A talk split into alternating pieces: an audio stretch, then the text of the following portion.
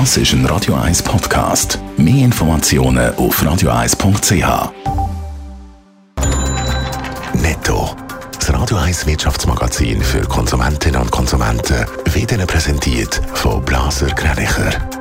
Wir beraten und unterstützen Sie bei der Bewertung und dem Verkauf von Ihrer Liegenschaft. blasergreinicher.ch Adrian Sutter.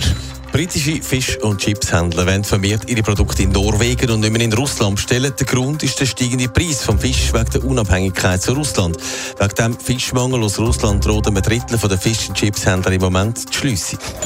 Russland klaut nach Angaben den USA Getreide in der Ukraine und verkauft das dann selber weiter.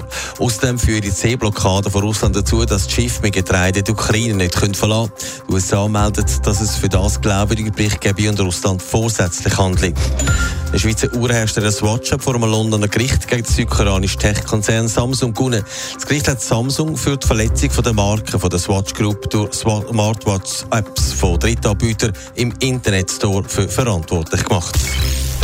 Seit Anfang Monat gilt im öffentlichen Regionalverkehr in Deutschland das 9-Euro-Ticket. Für 9 Euro kann man also einen ganzen Monat fahren und das bis im September. Pfingsten hat als Härtetest gegolten. Adrian Sutter mit Bravour ist das Ganze aber nicht gemeistert worden. Es ist ein bisschen mit Ansage passiert. Ja, man hat gewusst, dass der Ansturm gerade über so ein verlängertes Wochenende gross ist und das haben dann auch die Bahnkunden, aber auch das Personal gespürt.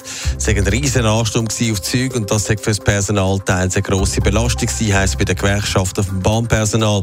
Allein bei Pfingsten sind 1000 Überstunden geleistet worden, weil das Problem ist, das 9-Euro-Ticket ist zwar lässig, aber für das braucht man eben auch Personal. Aber auch die Fahrgäste haben nicht immer nur den Blausch gehabt. Es ist wie erwartet zu Problemen gekommen. Teils massive Verspätungen und so weiter. Der Karl-Peter Naumann ist Vorsitzender vom Fahrgastverband von ProBahn in Deutschland und sagt, das sei Chaos gewesen mit Ansage. Dazu braucht man äh, die Züge, dazu braucht man das Personal und für längere Züge braucht man längere Bahnsteige.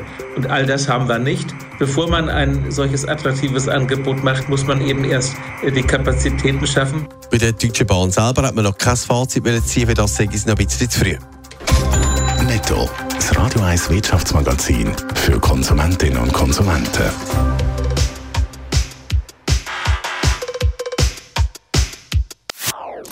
Das ist ein Radio 1 Podcast. Mehr Informationen auf radio1.ch.